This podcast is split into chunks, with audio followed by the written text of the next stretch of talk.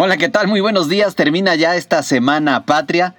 Y aunque no lo crean, el peso está muy fuerte. De hecho, ahorita se cotiza en 21 pesos por dólar.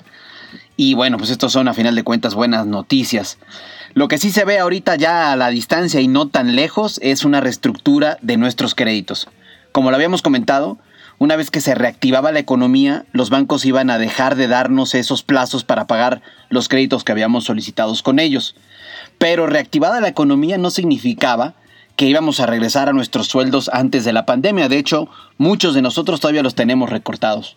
Ante esta realidad, la Asociación de Bancos de México ha empezado a preparar un programa de reestructura de deudas, ya sea de tarjetas de crédito, créditos automotrices, hipotecarios, etcétera, con la que podremos acercarnos a nuestros bancos para solicitar, pues precisamente más tiempo para pagar estas obligaciones.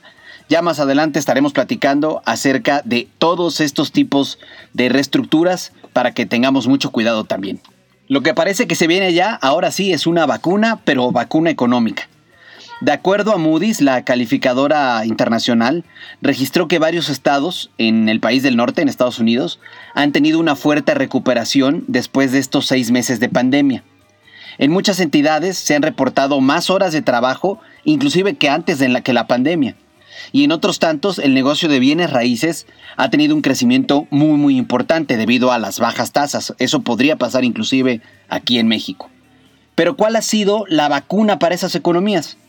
Por un lado, se ha podido ver que a menos infecciones más rápida la recuperación, ya que esto permite una reapertura más amplia de la economía.